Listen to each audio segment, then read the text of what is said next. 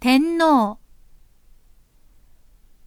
日本の天皇は開国以来2000年もの長きにわたって存在してきました。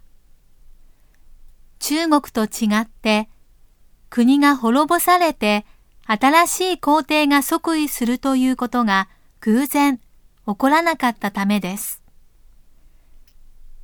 現在では天皇には政治権力がなく、皇族は税金で養われています。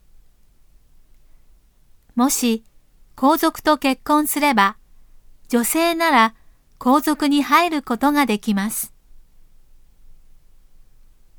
しかし反対に皇族の女性が民間の男性と結婚した場合、皇族の地位はなくなります。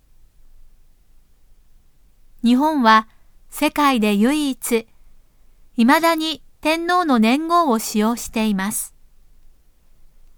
現代は平成で、その前は昭和でした。